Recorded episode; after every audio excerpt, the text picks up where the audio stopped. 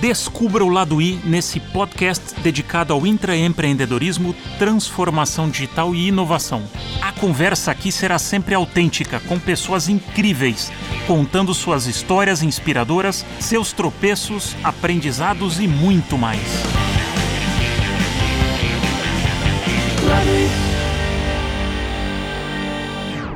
Bem-vindo, bem-vinda a mais um episódio de O Lado I. Meu convidado é jornalista e publicitário. Está envolvido com o mundo digital desde 96, quando atuou na unidade de internet do Grupo Abril, o BOL. Na fusão das operações de internet da Folha e do Grupo Abril, passou a integrar a equipe do UOL, onde permaneceu até 2015.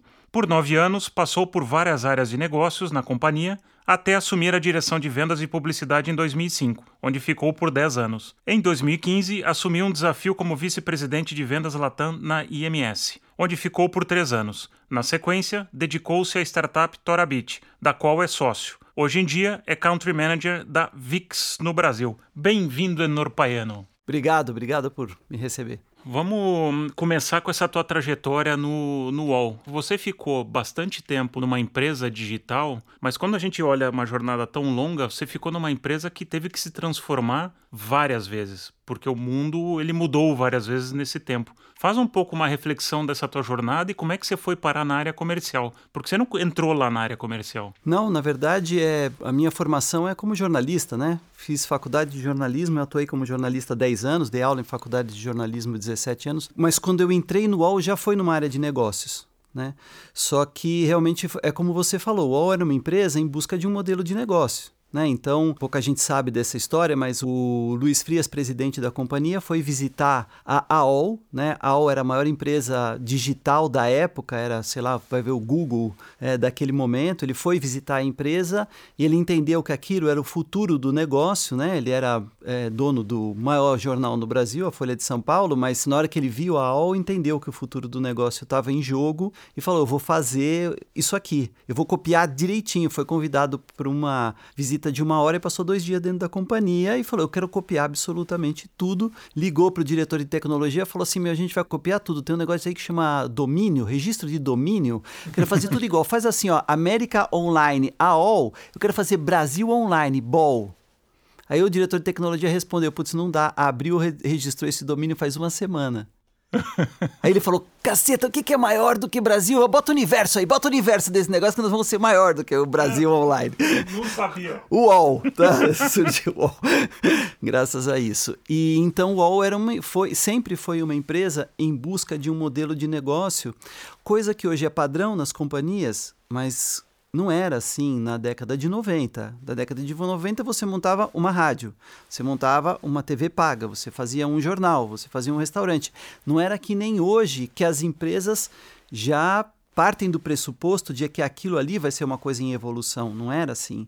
Mas hoje já surgiu dessa maneira. Pô, vamos copiar a OL, porque é a OL que está acontecendo, aquele modelo de provedor de acesso. Então você tinha o CDzinho, você tinha que instalar o CD na sua casa, dentro do CD vinha um navegador e tal, e daquilo o negócio foi evoluindo, passou por um modelo mais de uma empresa de mídia do que uma empresa de conexão, né?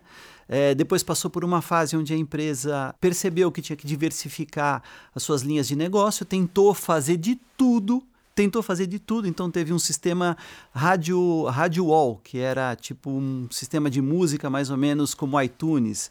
Tinha shopping wall, comparação de preço, tipo busca-pé. Chegou uma hora que tinha umas 10 linhas de negócio né, na companhia diferentes, porque ninguém sabia o que, que ia dar certo, o que, que não ia dar certo, etc e tal. E finalmente acabou dando certo aquilo que ninguém esperava que fosse dar certo, porque nessa história de copiar todos os modelos de negócio, o UOL resolveu copiar o Mercado Livre, né? Uhum. Contratou inclusive algumas pessoas do Mercado Livre, lançou um é, site de leilão de produtos, de leilão, etc. e tal. E uma das pessoas que veio do Mercado Livre falou: Olha, lá no Mercado Livre está surgindo um negócio que é um é, negócio de pagamento. Então eu vendo para o Vacla. O dinheiro fica guardado no Mercado Livre. Quando o Vaca recebe o produto, ele avisa o Mercado Livre que paga para o vendedor, para garantir a coisa. Vamos fazer isso aí também. Ninguém queria fazer, mas aceitaram fazer. Compraram uma empresinha de São José dos Campos que tinha lá um, um modelo de negócio. E isso foi é, a origem do PagSeguro. O PagSeguro foi isso que acabou transformando a empresa na gigante que é hoje, a empresa que fez o maior IPO nos Estados Unidos da história do Brasil.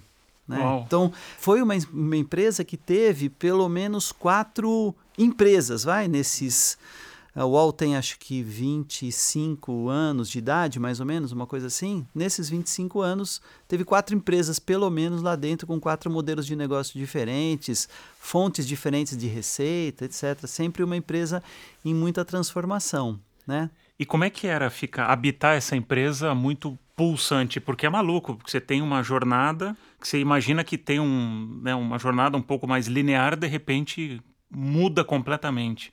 Como é que é essa dinâmica? Não, acho que essa parte da jornada linear foi a parte que não rolou, né? Quer dizer, sempre foi uma coisa que você sabia que o dia seguinte não, não era previsível. Dali para frente, o que, que, ia rolar? Sempre foi uma coisa né, muito imprevisível, muito em transformação. O mundo digital ele foi se transformando muito. Então, eu até acho que né, a Folha de São Paulo era uma empresa que tinha uma dinâmica um pouco mais dentro desse sentido, porque jornal tem essa história de você produzir aquele produto todo dia. É um pãozinho. Né? Uhum. Todo dia você tem que botar o pãozinho, 5 horas da manhã o pãozinho tem que estar tá pronto, o jornal tem mais ou menos essa dinâmica, então isso te leva para uma trajetória mais previsível, digamos assim. Já no UOL isso, daí nunca aconteceu, sempre foi um negócio em transformação, sempre foi uma empresa em busca de um modelo de negócio.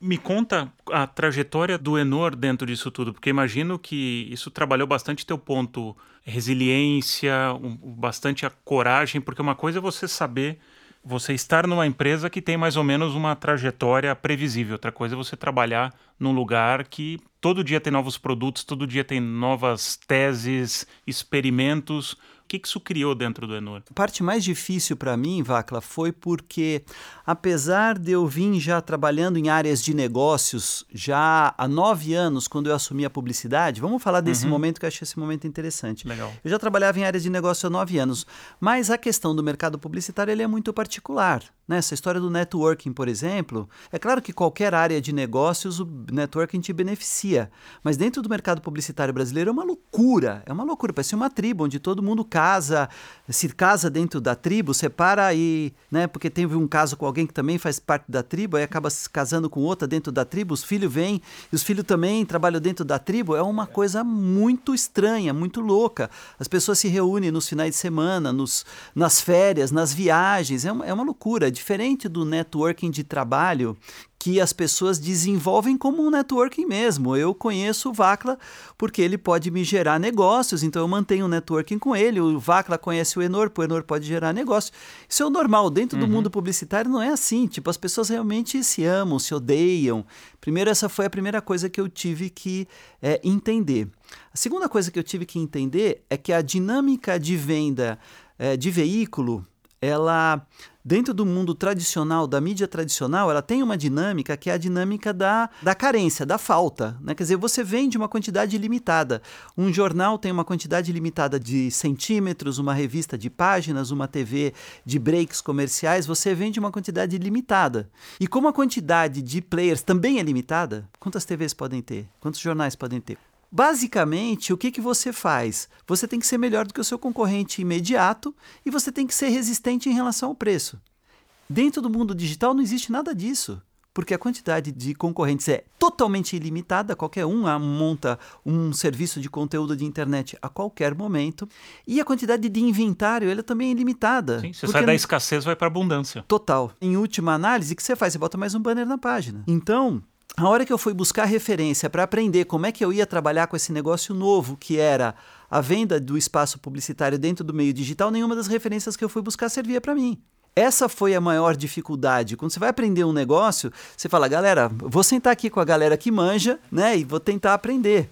Né, eu lembro que eu fui almoçar com o Carlos Azevedo, né, o Carlos que depois montou o Guia da Semana e uhum. tal, né? Falei, Carlos, meu, você manja pra caramba esse negócio de publicidade digital, o que que eu faço? Ele falou assim, ah, leva os caras para almoçar. Eu levei ele para almoçar, no caso, né? Ele falou, leva os caras para almoçar. Eu falei, pô, desperdicei meu almoço. Olha a dica que o cara me dá, coisa mais idiota que o cara foi me falar. Mas era a única dica que eu tinha. Comecei a levar as pessoas para almoçar, não sabia o que, que, que eu vou fazer, entendeu?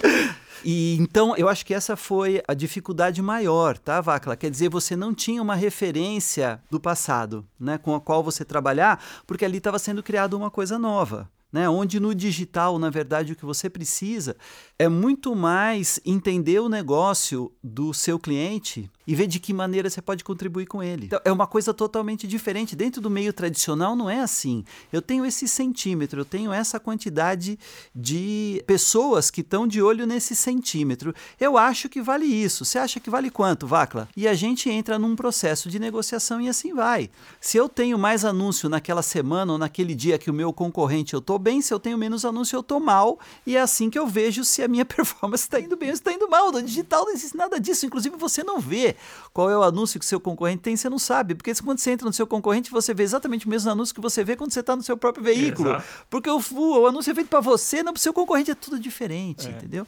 Não tinha nenhuma referência, né? Então eu acho que essa questão de ter um approach um pouco mais consultivo, que naquela época, tá, que a gente está falando aí do, vai, do início dos anos 2000, por exemplo, era uma coisa muito mais de discurso do que de prática. As pessoas falavam nos eventos, vamos fazer um approach consultivo e tal, na prática que elas tinham era uma tabela de preço e um nível de desconto, que ela ia manipulando aquilo Sim. ali, entendeu?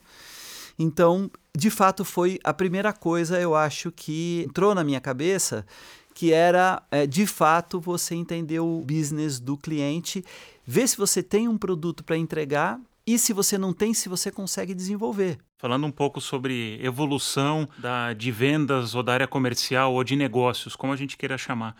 Quando eu me lembro na minha vida de anunciante, no passado era exatamente assim. Então era almoço todo dia, tinha o canto da sereia todo dia e no final acabava numa tabela de preço. Era uma negociação muito rasa. Ninguém estava muito preocupado com o efeito no negócio. Era muito mais né, alcance e frequência, ponto. Uhum. E eu não estou falando aqui de meio, independente do meio. E com o passar do tempo, isso foi virando uma venda mais consultiva. E hoje, essa venda, se ela não for consultiva, ela não vira. Porque hoje você precisa fazer, de fato, um, um impacto no PNL do negócio. Então, houve, e eu queria escutar um pouco tua reflexão, uma evolução muito grande nesse profissional comercial de vendas, nas habilidades que ele precisa ter. Hoje não basta ele ser um cara legal, conhecer todo mundo. Óbvio que isso tem um valor e é importante, mas isso é a página 1. Se ele não consegue entender o negócio do cliente dele com profundidade, ele não consegue fazer o mesmo negócio que ele fazia antes. Ainda bem que você aprofundou esse ponto, porque é um ponto que me interessa bastante também.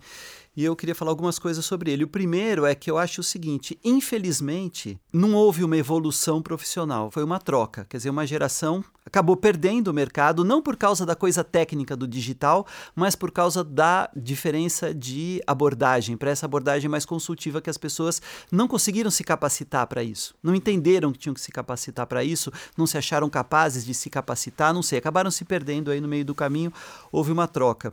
A segunda coisa é que as pessoas, quando tentaram fazer essa troca, tentaram fazer essa troca de uma maneira que eu acho muito rasa. Então, no momento é o seguinte: ah, beleza, então eu vou me especializar no mercado de autos, porque aí eu vou ser consultivo. Mas aí você, quando trabalha num veículo de comunicação e senta na frente de um profissional do mercado automobilístico, nunca você vai conhecer o mercado automobilístico 10% do que ele conhece, simplesmente porque ele vive aquilo. Você vive comunicação, ele vive pneu entendeu? Não é, você não vai. No fundo, a mudança de postura, ela não era técnica. A mudança de postura é ela você na frente do cliente, em vez de você vir e entregar um discurso aprendido, entregar um deck de vendas, uhum. por que, que o meu veículo é melhor do que o concorrente, etc., era você sentar na frente do cara e escutar.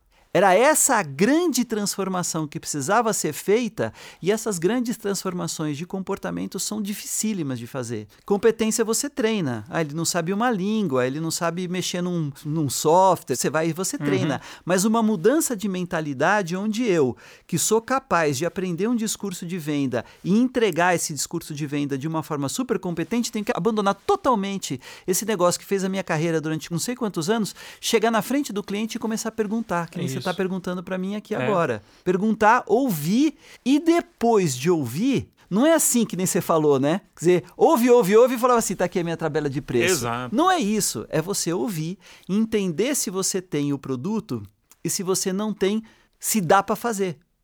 Essa é a segunda parte que eu acho que para mim abriu uma janela diferente, tá? Uhum. E o que me facilitou nessa, nessa abertura foi que eu já tinha trabalhado com planejamento estratégico e desenvolvimento de produto antes.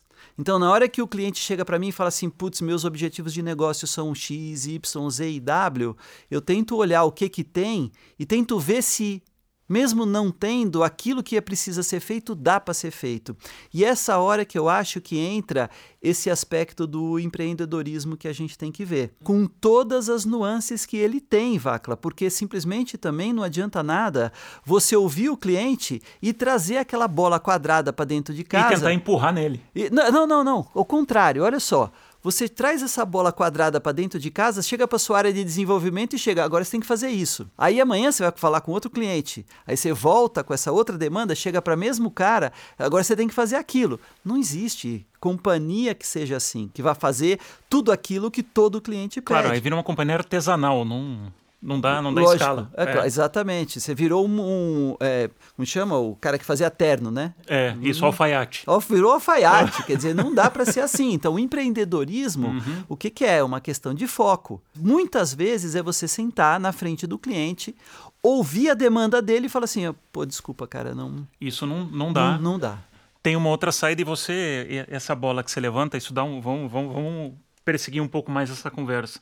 Porque numa passagem que eu tive, num veículo de comunicação também, quando eu cheguei, eu era essa área criativa que servia a vendas. Então essa bola quadrada eu recebia todos os dias. E a turma comercial ia lá e fazendo aquele script clássico. Senta na frente do cliente, abre o laptop e faz aquele download do quem eu sou, o que, que eu tenho. E a primeira coisa que eu fiz foi reduzir aquele deck de 40 páginas, aquela apresentação de 40 páginas, para 5. E as pessoas falaram, mas por que 5? Eu falei, porque o KPI da reunião, né, o, indicador da reunião vai mudar. Ah, por quê? Porque agora o indicador da reunião é o teu cliente fala mais do que você. Ah, mas o que que isso quer dizer? Isso quer dizer que você está aprendendo. Isso quer dizer que a conversa que você está levando, ela interessa. E ele está jogando um briefing real. Ele não está olhando no relógio a cada slide que você está passando. Então, vou propor aqui uma conversa, uma estrutura de conversa que provoque o teu cliente a falar, não você a falar. Inverte. E o KPI de visita vai passar a ser a informação que você traz de volta. Agora, a gente tem uma determinada prateleira de produtos, a gente tem que tentar trabalhar no 80-20. Olha, esses são os produtos que eu tenho, em 70%, 80% dos casos eu consigo trabalhar com esses produtos. Em alguns projetos especiais, alguns projetos que a gente consegue uma receita melhor e interessante, ou a gente está desbravando um novo território, aí você traz e a gente desenvolve isso dentro de casa. Então, talvez, e isso eu acho que tem muitos veículos cada vez mais abrindo suas áreas criativas ou crescendo, expandindo. E aí tem um pouco esse, essa linha fina né? Porque senão você perde escala, e é o que você está falando, você vira um departamento de alfaiataria. Então isso gera uma pressão. A área comercial joga toda essa pressão e frustração dentro dessa área criativa. E aí você fica trocando essa área criativa a cada seis meses ou a cada um ano. Não funciona também. Então, talvez uma das soluções, e vamos debater se isso faz sentido, essas áreas têm que estar muito sincronizadas. E o vendedor ele não pode ser simplesmente um passador de informação. Ele não pode ser um atendimento. Ele tem que ser um negociador. E o negociador, e também dentro do teu ponto, Enor, que eu concordo bastante, quando ele é especialista, ele perde lateralidade. E quando você tem lateralidade, você está olhando o mundo. Quais foram as melhores conversas ou abordagens de vendas que eu tive como anunciante? Quando a pessoa vinha e me contava o que estava acontecendo no mundo que eu não sabia. Isso me ajudava a tomar decisões, me trazia informações, onde eu podia conectar com o centro de informações desse player também. Então eu tinha um abastecimento de informações que eu não tinha. Então aquela determinada empresa passa a ser um serviço valioso para você. Faz sentido isso para você? Não, você tocou em várias coisas, Vacla. Primeiro, é, o melhor encontro é um encontro que tem uma troca, né? Quer dizer, onde, como você falou, eu chegar e fazer um discurso decorado para você, eu não aprendi nada, e você aprendeu muito pouco. Uhum. Né? Agora, quando você me fala um pouco quais são meus objetivos, meus territórios, minhas dores, meus KPIs, etc., e eu compartilho com você alguma coisa que ajuda você a calibrar um pouco essa ideia e essa visão, saímos nós dois com algum ganho dessa conversa. Voltando um pouco a esse ponto que você tocou também sobre a questão da alfaiataria, né? Empreender, a maior parte do tempo é falar não, né? Por quê? Porque você tem um foco. E as empresas têm que ter um foco. Sobre essa questão da lateralidade, eu acho que hoje na área de negócios é muito mais importante você ter uma visão aberta do que uma visão focada, a menos que você trabalhe numa área extremamente focada. Eu estou vendendo um remédio de não sei o que, beleza? Se eu for um médico especializado nesse negócio, talvez eu vá vender esse remédio super especializado de uma maneira diferente. Mas no geral, no geral é muito melhor uma pessoa que tenha uma visão ampla e que seja capaz desse momento é, da troca dentro desse ponto comercial, hoje você até como gestor de uma operação, quando você precisa contratar alguém comercial, quais são os comportamentos e habilidades que você busca hoje? Sempre é o drive, né? Paixão ou, ou sei lá, é, garra, né? O que você busca muito mais é gente que tem a energia, né, para fazer o negócio. Eu acho que isso é o grande diferencial. As outras coisas todas, um gestor é capaz de ir modulando mas é muito difícil. Se você tem que ficar colocando motivação nas pessoas o tempo inteiro, a vida do gestor fica muito difícil. Você sabe muito bem que todo gestor prefere Fato. segurar do que empurrar. Então você busca a paixão, você busca a pessoa que, meu, vou chegar e vou pegar. É isso que você tem que trazer. As pessoas que têm esse perfil, já vem com uma bagagem, porque, quer dizer, você não contrata ninguém no berço, né? Uhum. As pessoas já estão construindo, com essa paixão, elas já vêm construindo alguma coisa. E às vezes vem alguma aresta também que você precisa ajudar ali a pessoa a parar. Mas é isso que faz a diferença. Isso que faz a diferença, e não só na área de vendas, acho que no mundo dos negócios hoje como um todo, porque qual é o negócio hoje, Vacla? Vamos pensar junto aqui. Qual que é o negócio hoje que se trata de você sair da cama, chegar ligar o seu computador, realizar uma série de tarefas. Não existe mais isso daí. Todo mundo precisa, em algum momento, contribuir com alguma ideia, propor alguma coisa e tal. Então não existe mais essa pessoa que é uma pessoa simplesmente confiável, porque aparece na hora, porque não vai roubar a companhia, porque sabe fazer algumas tarefas que são necessárias. Esse profissional, meu, vamos falar a verdade, já foi trocado por uma máquina, já Exato. tem uma máquina fazendo. E se não foi, será. E se não foi, vai ser daqui a pouco. Você não busca mais isso, né? Não existe mais essa posição aí. Então, às vezes é desespero, né? Às vezes não é tesão, é desespero. Tem um carinha aí que eu já tentei contratar várias vezes Ainda não consegui contratar ele, mas ele tem três filhos de dois casamentos diferentes. O cara é desesperado, a quantidade de boleto que ele tem para pagar. então não tem a mínima chance dele dar errado, entendeu? Se ele dar errado, é uma montanha de gente que vai passar dificuldade. Então uhum. o desespero também tá valendo. Você falou que agora há pouco que um, teve uma galera, uma galera vai mais em tese velha guarda que não conseguiu se adaptar e teve que buscar outros caminhos. Mas vamos falar um pouco de gerações, porque existe ainda, para mim, um tema geracional que eu acho que é uma bobagem, porque isso não tem a ver com idade, tem a ver com mentalidade. Então, não importa se a pessoa tem 60, 50, 40, 30 ou 20 anos, tem muito mais a ver com a pegada e com a mentalidade. Você concorda com, com isso? Olha, eu tenho dificuldade de pensar as coisas como geração, ou até como idade. Esse exemplo que eu te dei de uma geração que ficou para trás, essa geração tinha pessoas de idades muito diferentes. Né? Então não é exatamente a questão do RG, é uma questão uhum. de fato de mentalidade. Né? Tem algumas coisas que são geracionais. Então, uma coisa que eu reconheço, Vacla, uma coisa que eu reconheço de uma geração mais jovem, assim, é que essa diferença entre o espaço do trabalho e o espaço não trabalho é uma diferença que não faz tanto sentido para essas pessoas. Né? Então, essas pessoas trazem para o momento do trabalho atividades que não são atividades profissionais e costumam levar para o seu horário livre ou de lazer ou privado, seja lá o que for, atividades profissionais ou parecido com essas. Os seus amigos muitas vezes são os amigos da empresa, aquilo acaba sendo a sua galera, a galera com que você se encontra, que você faz as coisas, e já que são seus amigos, e se tem que fazer um negócio no sábado, por que não? Afinal de contas, você está com seus amigos. E se você tem que trabalhar com o sábado com seus amigos, pô, também vai fazer um churrasco junto. Então, eu acho que isso, por exemplo, é um traço profissional que eu reconheço. É uma geração, por exemplo, que não aceita uma é, liderança que seja uma liderança muito impositiva. Né? Quando eu comecei a trabalhar profissionalmente, Vacla, é, na metade dos anos 80, o chefe era um cara que gritava. Você olhava, tinha um cara gritando, aquele cara era o chefe. Tá certo? Se o cara não estava gritando, Se você tem que chegar 8 horas, chegou 8 e 1, você já tomou uma bronca. Você, você levava uma bronca. O chefe era o cara que exercia esse tipo. O comando, o poder. Ele exercia o poder dessa maneira, né? Essa geração atual não reage bem a esse tipo de coisa. Você precisa trabalhar de uma outra maneira. Então, esses são traços que eu acho que eu consigo reconhecer mais facilmente, ou pelo menos que eu tento me adequar para estar tá mais de acordo com o que funciona hoje com essa equipe. E eu não sei se isso é uma coisa de idade também, porque eu também não sei se eu hoje me adequaria a esse tipo de liderança. Eu tive uma não muito tempo atrás e não me, não me adaptei. Não, eu, eu me lembro que uma vez eu fui, comecei a trabalhar numa empresa e o meu chefe imediato foi me levar para conhecer o cara que era um chefe de unidade, né, que tinha várias unidades, né?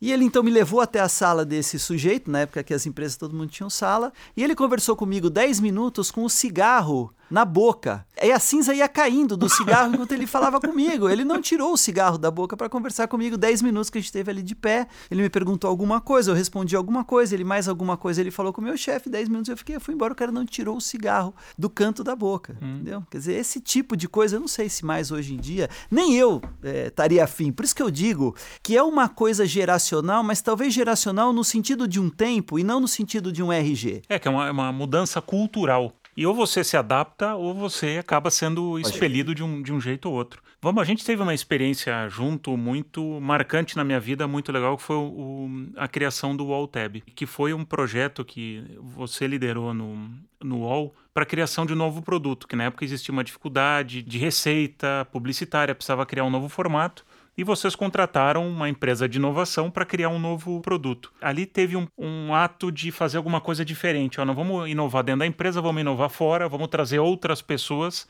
para palpitar naquilo que a gente faz ou deve fazer. Imagino que isso gerou muito desconforto. Como é que foi esse processo naquela época. Interessante, porque isso é um negócio que hoje está bem conhecido, mas nós estamos falando de 2014 não era tão comum, né, fazer esse tipo de coisa, você, tipo, fazer uma sessão de brainstorming, né, estruturada, com uma empresa especializada nisso e tal, né, não era uma coisa muito comum, mas o fato, Vacla, é que a gente estava passando num momento onde o UOL era o centro da experiência, ou o portal, vai, não era só o UOL, mas uhum. um portal, era o centro da experiência digital das pessoas, tudo começava por ali, né? Para uma época que você já tinha o buscador, você já tinha a rede social, você via essa coisa já se diluindo, era um outro momento. E a gente não estava só nós conseguindo se adequar a esse novo momento, oferecer um produto para esse novo momento que trouxesse para o portal uma coisa de inovação não deixasse o produto ser visto como um produto que, meu, já era. Hoje eu tô no Twitter, hoje eu tô no Facebook, hoje eu, qualquer coisa entro lá, faço uma busca e já vou resolver o meu problema. E a gente simplesmente não estava conseguindo. E a própria agência, que na época era a África, veio com essa ideia: vamos fazer um negócio aí com a mesa. Nunca tinha ouvido falar da mesa. Mas, de fato, nós não conseguimos ter a, a, a, solução. Nada que aparecia saía. Já estavam uhum. uns três meses essa discussão, Vacla. Tinha sido identificado o envelhecimento do produto aos olhos do cliente, mas a gente não sabia como resolver esse problema, né? Então, acho que mais ou menos essa foi a história aí, vai. Eu vejo ainda hoje muitas empresas tentam resolver o problema de inovação interno. E hoje o, o, a mágica ou a oportunidade que a gente tem é nesse mundo de abundância, tem tanta coisa acontecendo no mundo, por que, que as empresas ou a gente não acessa mais o mundo? E foi bastante o que vocês fizeram. Mas o fato, fato, Vacla, é que quando você faz parte de uma organização, uma das coisas que você precisa fazer para fazer parte dessa organização é entrar no mindset dessa organização, uhum. senão você não consegue se encaixar. E a partir do momento que você entra no mindset dessa organização, ele também te limita. É, Por isso você precisa de pessoas pra, de fora. Sim. Porque pessoas de fora são capazes de dizer: olha, o que você está fazendo aqui é uma bosta. Uhum. Quando você está dentro de uma organização, aquilo é o seu natural. Você né, acha que aquilo realmente é isso, tá? Não, você não consegue ver outra coisa. E na hora de montar o grupo, eu fiz questão. Eu fiz questão, por exemplo, de chamar a Bia que eu sabia que era uma pessoa que via essa questão de veículo de comunicação no sentido tradicional de uma maneira negativa. Fiz questão de chamar o Marco Gomes, que também sabia que ele tinha uma visão muito crítica de uma série de coisas. Meu, vamos trazer pessoas que não são pessoas alinhadas com aquilo que a gente quer. Vamos trazer pessoas que vão trazer um ponto de vista diferente. É desse choque que a coisa vai surgir. Uhum. Vocês participaram do negócio e eu fui uma espécie de cliente. Foi. Eu não tive lá no negócio. Quando foram me apresentar, eu não gostei. Uhum. Não sei se você lembra desse sim, dia. Sim, lembro. Mas eu, eu olhava aquilo e falava, galera, Não era isso que vocês eram para fazer.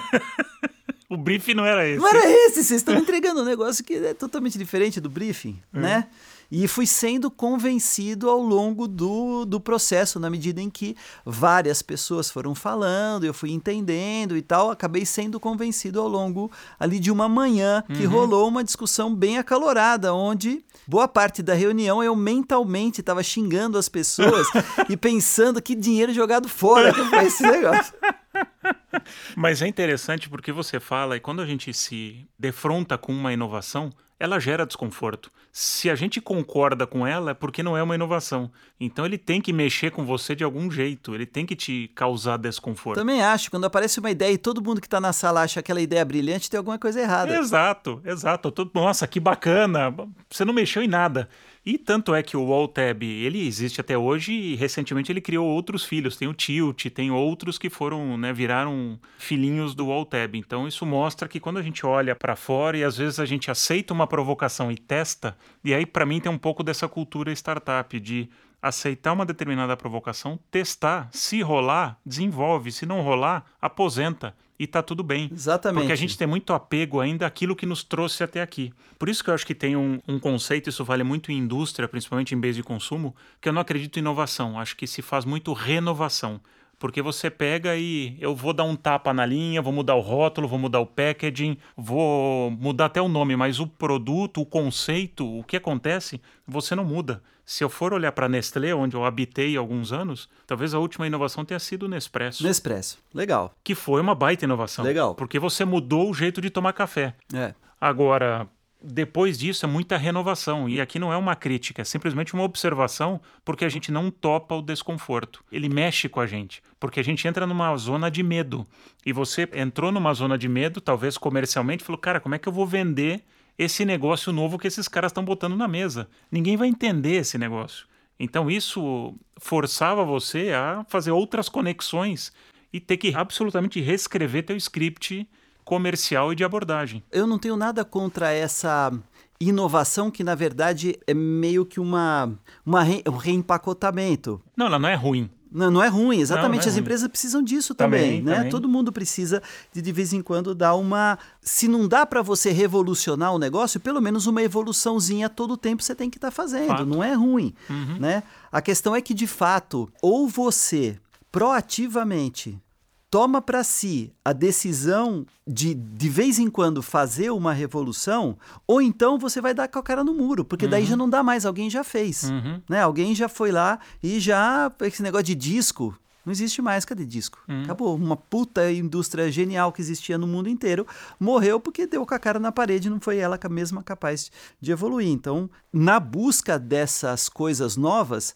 às vezes você encontra com um negócio que é uma coisa relativamente pequena, uma coisa mais tática, e às vezes você encontra uma oportunidade de fazer um aparecer um Nespresso na sua vida que de fato vai te abrir um caminho para ir para outro, né, para outro negócio aí. Então, é, eu, não, eu acho que as duas coisas, a gente tem que estar tá pensando não, elas nas convivem, duas coisas, né? Concordo, elas convivem. Agora, vamos pensar no Alltab, porque era um produto completamente diferente do que vocês tinham feito. E eu queria explorar um pouco como é que foi internalizar isso dentro da empresa, porque imagino que quando vocês levarem isso de volta, eu quero trabalhar aqui no conceito dos anticorpos. Porque os anticorpos são aquele, aquilo quando você traz alguma coisa nova para o sistema, os anticorpos olham com, né, com aquela mão no queixo e falam, putz, esse negócio não vai funcionar, esse negócio é diferente. Como é que foi navegar, ou mesmo no mercado, quando você ia fazer as abordagens? Não, mas peraí, isso aí eu não estou entendendo, isso não rola. Como é que foi lidar com esses anticorpos? O, o anticorpo interno, eu acho que é extremamente grave. Os anticorpos internos são os mais destrutivos que tem. Né? Quando você leva para o mercado, puta, às vezes você joga uma Betamax aí no mercado que não vai para frente, mas em geral não é assim. Mas muita coisa morre internamente. Então eu estava bem preocupado com isso. O que, que eu fiz? É, no UOL eu vou ter resistência na área de conteúdo e na área de tecnologia. Então eu peguei o diretor de conteúdo e fiz ele participar do processo inteiro. Você lembra? Uhum, você sentou do lado Flores, dele lá, sim. o Flores. Participou junto com você dentro do processo inteiro. Então ele viu a coisa nascendo e ele tinha propriedade então para falar que aquilo não foi um negócio que foi imposto para ele, ele sentia o negócio como filho dele. Uhum. E no dia da apresentação, eu chamei o diretor de tecnologia para participar da apresentação também. Uhum. Né? Então ele viu a apresentação do negócio. Então eu tentei ali dar uma. Preparada no sistema já. Exatamente, com o sistema interno dando uma vacinazinha ali no sistema interno para funcionar.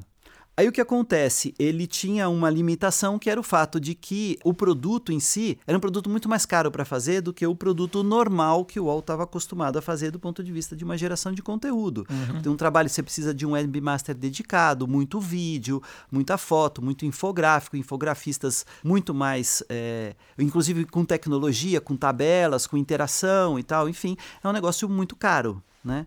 Então a, a empresa me colocou a seguinte: oh, beleza, só que você venda. Nós não queremos que isso seja uma linha de despesa. Você venda esse negócio para pagar a conta. Né? Então, por sorte, a África tinha enfim, vindo com a ideia, contribuiu para duas pessoas, o, o Eco e o, e o, e o Zig. que participaram do negócio. Então, a própria África, é, que conhecia o produto muito bem, acreditava no produto, fez a ponte com a Vivo, a Vivo começou a patrocinar. Então, do dia zero, a gente saiu sem perder dinheiro e, com isso, a última resistência que tinha dentro da empresa, que era o cara da grana, também a gente venceu. Né? Então eu acho que você pensar numa estratégia de vencer os anticorpos é tão importante quanto você pensar no próprio produto em si, porque os anticorpos internos, especialmente, meu, vão te matar. São sabotadores. Vão é te fato. matar. É vão fato. te matar. Por quê? Porque aquilo não foi feito até hoje por alguma razão. Uhum. Não é por causa de ter alguma razão. Então, essa razão vai voltar e em algum momento alguém vai falar não. Uhum. Então, você tem que trabalhar com esse negócio aí. Vamos dar um pulo, porque aí você sai de uma carreira bastante longeva e bem sucedida no UOL e vai assumir uma posição de América Latina na IMS, trabalhando com outros produtos que estavam bastante quentes, né? LinkedIn, Snapchat especialmente, é, Electronic Arts e né, fazendo a venda desses produtos. Aí você teve, foi um pouco um salto de fé porque você sai de uma cultura brasileira que você conhecia bastante para uma cultura latino-americana. Conta essa experiência, como é que foi essa experiência? Eu realmente já tinha uma trajetória no UOL, não estava vendo como é que eu poderia crescer dentro daquela organização e sentia que na minha formação faltava uma experiência internacional. Né? Então foi isso que eu fui em busca. Fui em busca de uma experiência de ter equipes em outros países, trabalhar em outros mercados, conhecer outros mercados e tal. E de fato isso foi uma coisa que eu encontrei e pude desenvolver. O que eu não esperava, Vacla, é que IMS, como uma representante de vendas, qual é o espaço de negociação que um representante de vendas tem com um veículo? Né? Então, toda a minha trajetória no sentido de vendas consultivas, eu mesmo ir formando equipes dentro dessa ideia, foi jogada fora. Porque um representante de vendas, o que ele tem? Um deck de vendas e uma tabela de preços. E uma prateleira para se servir. Só isso. Né? A América Latina representa tipo 3% do mercado global de players como Twitter, LinkedIn, Spotify. Então ninguém te ouve. Ninguém te ouve, você é nada, você não, não, não adianta, você não tem ninguém para você ligar e falar assim, olha, o cliente veio assim com uma ideia de um projeto que ele quer fazer e a gente vai vender, vai ganhar tanto, não tem ninguém nem para atender esse telefone. Uhum. Então isso me frustrou bastante, né? O fato de que aquilo que eu tinha definido como diferencial de atuação, de repente eu não tinha mais como aplicar. Passada essa experiência na IMS, você vai empreender na Torabit. Conta um pouco o que, que é a Torabit, o que, que levou o Enora a entrar nesse você sabe que o Gaston, o presidente da IMS, é um dos empreendedores mais fantásticos que eu já conheci. Uhum. Realmente, ele é um cara que, em termos de não só de ideias, mas de capacidade de realizar, sabe? De uhum. ir lá e fazer e realizar.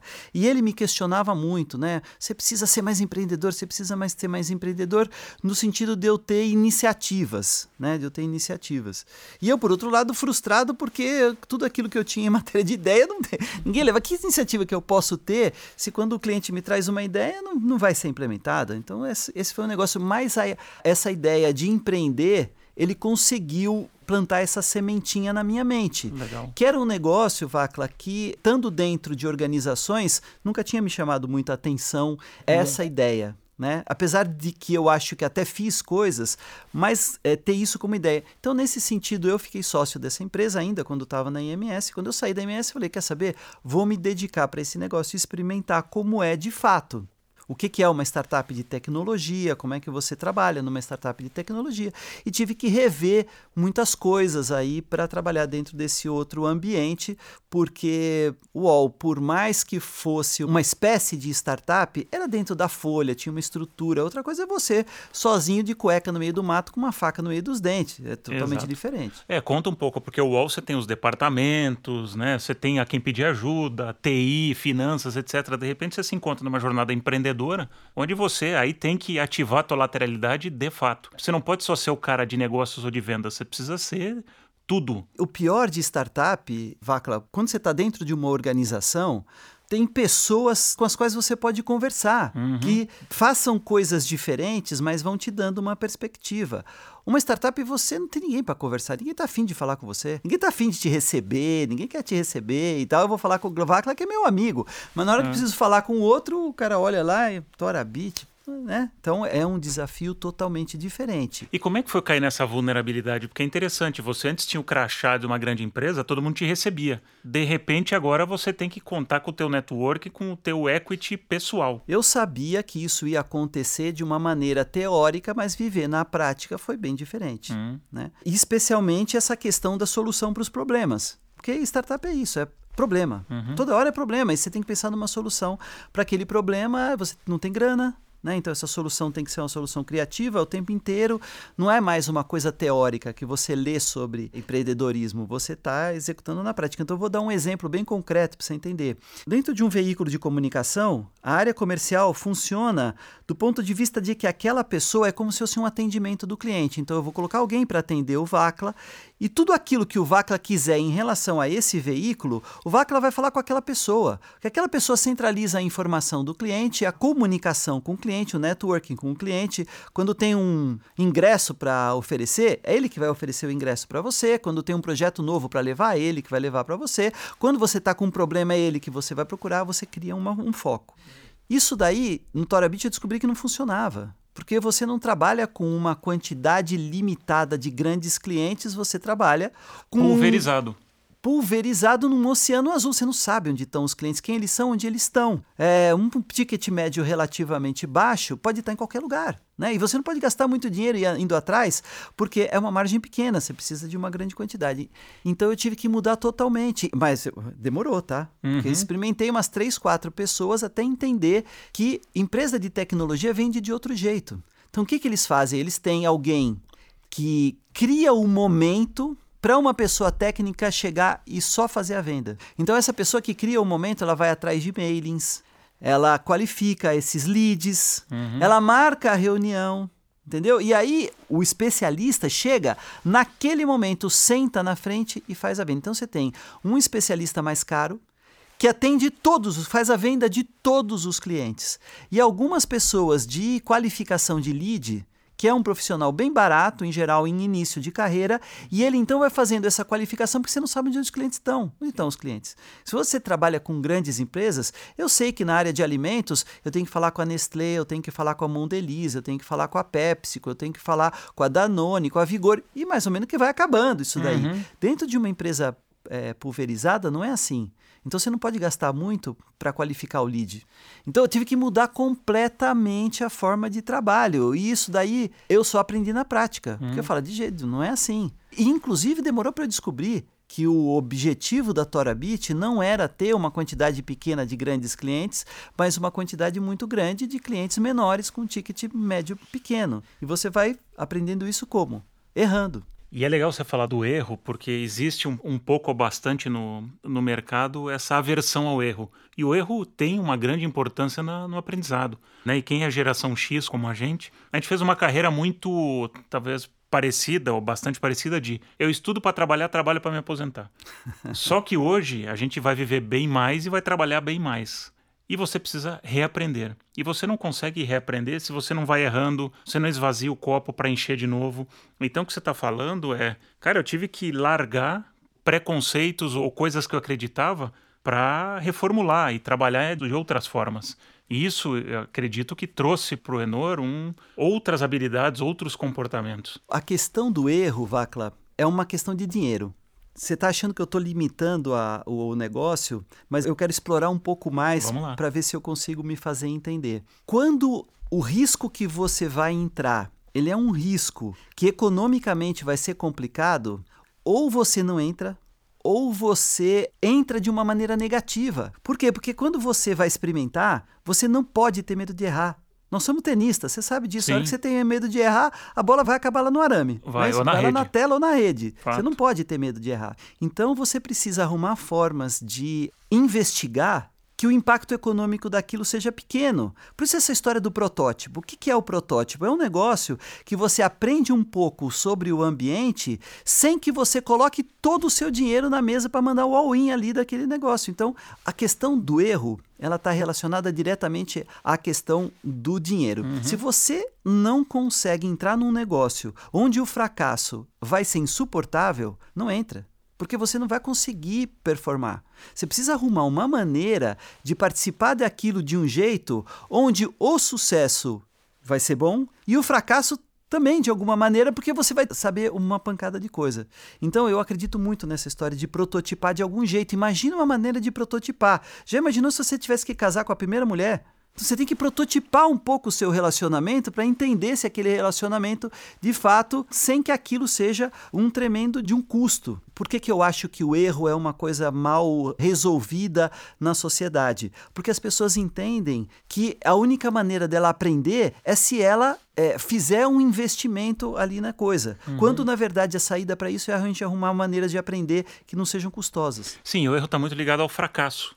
Né? Até pelo jeito que a gente foi criado. O que, que, é o fracasso? O fracasso é quando aquilo que você. A falta daquilo que você colocou na mesa, para você ela é insuportável, ela é dolorida. Aquilo é um fracasso. Se aquilo que você colocou na mesa não dói tanto assim, já não é mais um fracasso. Uhum. Você fala, pô, o resultado não foi o que eu esperava, mas eu Beleza, agora eu vou tentar de um outro jeito. Isso. Essa é a questão do fracasso. Sim, é tomado de uma forma muito mais leve. Pois é, o que, que é o fracasso? O fracasso é quando você não suporta ou é extremamente dolorido perder aquilo que você colocou na mesa. Então não ponha. Uhum. Faça de um jeito que não ponha. Arrume criativamente uma maneira que você não coloque. Por que, que veio o negócio da mesa? O que, que era a mesa? A mesa é isso. A mesa termina, é um protótipo que uhum. tem ali. São pessoas que trabalharam para te fazer um protótipo. Então você não está uma ideia, um conceito. Você tem uma coisa coisa que de fato é uma experiência real, ainda que numa escala menor. Sim, o MVP, né? O é. Minimum Viable Product. E você está trabalhando esse MVP, você não está colocando, é o que você falou, o teu negócio em risco. Você está fazendo um protótipo que ele vai requerer um esforço, um determinado investimento,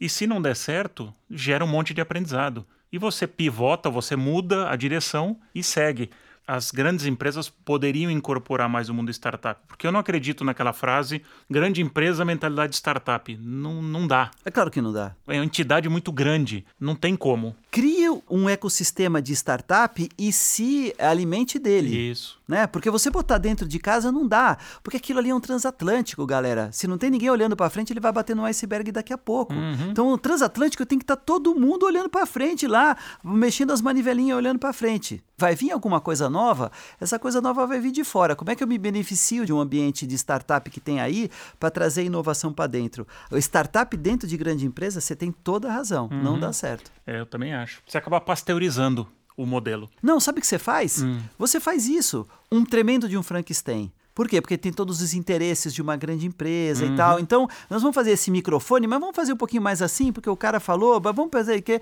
É. Acaba saindo um Frankenstein. E só pode um... comprar esses, esses componentes porque compra a sua prova isso, é. porque novo fornecedor não pode, não está cadastrado. Exatamente. Logo... Não pode entrar naquele mercado porque tem problema legal, não pode entrar naquele porque tem problema regulatório, não pode não sei o que. Chega um monte de não pode. Isso. Então não dá para fazer. É, eu chamo isso nas empresas, nas multinacionais que eu trabalhei, eu chamava isso do DPV.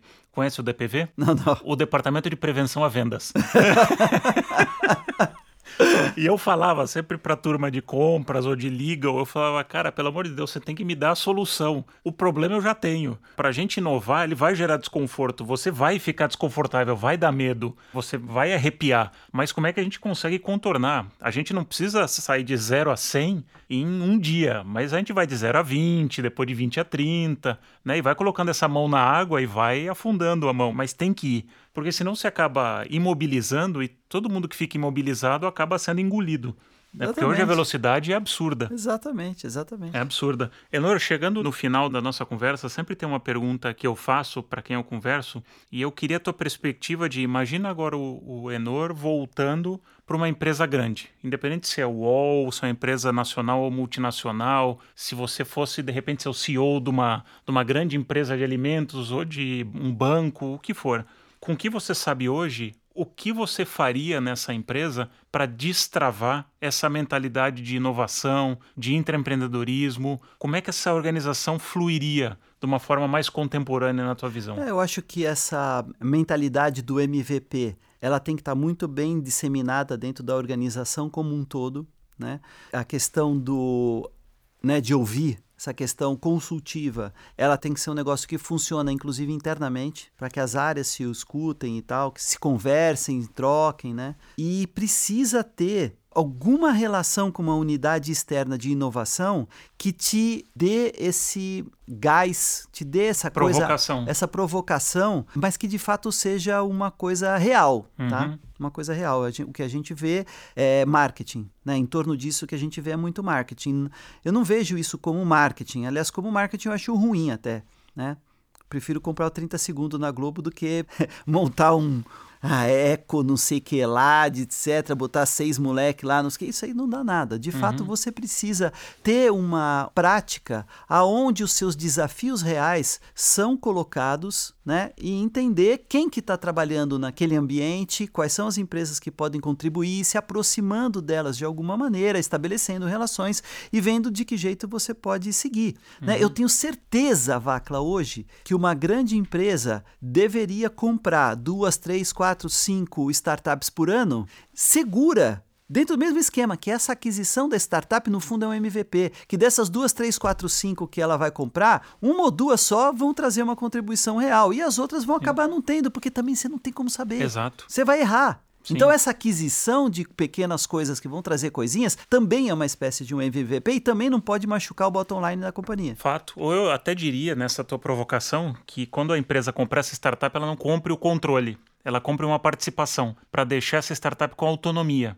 Porque também, se você compra e quer entrar lá e catequizar essa startup, também você perde né, o, o, benefício que ela pode te trazer. Porque ali tem que ser um agente provocador. Claro, porque o que você não quer é colocar ela é, dentro do, do transatlântico. Exato. Você não quer colocar dela dentro do transatlântico. Porque dentro do transatlântico já tem as pessoas lá que estão tocando ele, Exatamente. que tem que fazer o seu trabalho, tem que atingir as suas metas. Você quer ela de fora. É. Né? Então, você quer a inovação que ela tem para trazer, mas você não quer ela dentro das limitações, etc., do que a grande organização tem. Muito obrigado pelo papo. Que papo legal. Espero que quem está escutando a gente tenha gostado tanto como como a gente aqui de bater esse papo. Obrigado, Enor. Vacla, adorei também. Valeu.